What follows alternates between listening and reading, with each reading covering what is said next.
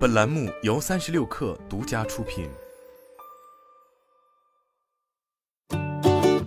本文来自界面新闻，作者李彪。充半小时扣三元，平均每小时四元，满大街找不到空柜槽。数万条消费者投诉将共享充电宝涨价推上舆论风口的同时，怪兽充电上半年的日子并不好过。九月八日，怪兽充电发布二零二二年第二季度财报，财报显示。怪兽充电第二季度总营收为六点九零五亿元，同比下滑百分之二十九。按美国通用会计准则计算，净亏损一点八四五亿元，而去年同期净利润为八百二十万元。财报介绍，业绩下滑的主要原因是受到新冠疫情的影响。怪兽充电 CEO 蔡光渊表示，今年上半年疫情在上海、北京、深圳、天津、成都等城市的爆发。给怪兽充电在当地及其周边城市的业务都带来了较大的负面影响。疫情导致线下人流量骤减，怪兽充电的点位访问频次也随之下降。疫情持续冲击，使得大型商场线下店进驻难度上升，怪兽充电也明显放慢了核心业务的扩张。截至二零二二年六月三十日，怪兽充电提供的移动电源总量为六百万个。截至二零二二年六月三十日，怪兽充电的服务覆盖了八十九点五万个 POI。截至二零二二年三月三十一日，则为八十六点一万。作为对比，怪兽充电二零二一年的 POI 数据为八十四点五万个，二零二零年为六十六点四万个。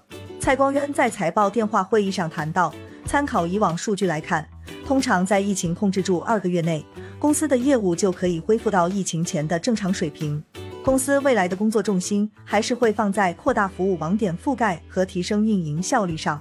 传统点位竞争采用直营模式，共享充电宝企业要用进场费来吸引新点位或挽留现有点位付出的开支，使得成本居高不下，销售与市场费用长期为其第一大支出。怪兽充电二零二二年第二季度销售与市场费用为六点六五亿元，管理费用为两千八百七十万元。研发费用为两千三百七十万元。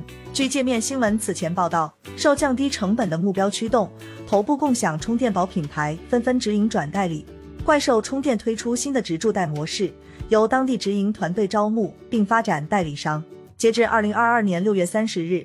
约有百分之四十三点二的 POI 通过网络合作伙伴模式运营，而截至二零二二年三月三十一日的这一比例为百分之三十八点九。怪兽充电二零二二年第二季度成本与费用为八点八二亿元，同比下降百分之八，其中营收成本为一点六二九亿元，较去年同期的一点三八七亿元增长百分之十七点四。公司解释是由于存货积压、设备减值以及维护成本的增加。而对于去年内部孵化的白酒品牌开欢新业务，并未如愿成为公司的第二增长曲线。财报介绍，今年第二季度怪兽充电其他收入比去年同期减半，仅为四百五十万元。怪兽充电预计，二零二二年第三季度营收将达到七点七亿元至八亿元。财报发布后，怪兽充电当日股价收报零点八一美元，较前跌去百分之九点一六。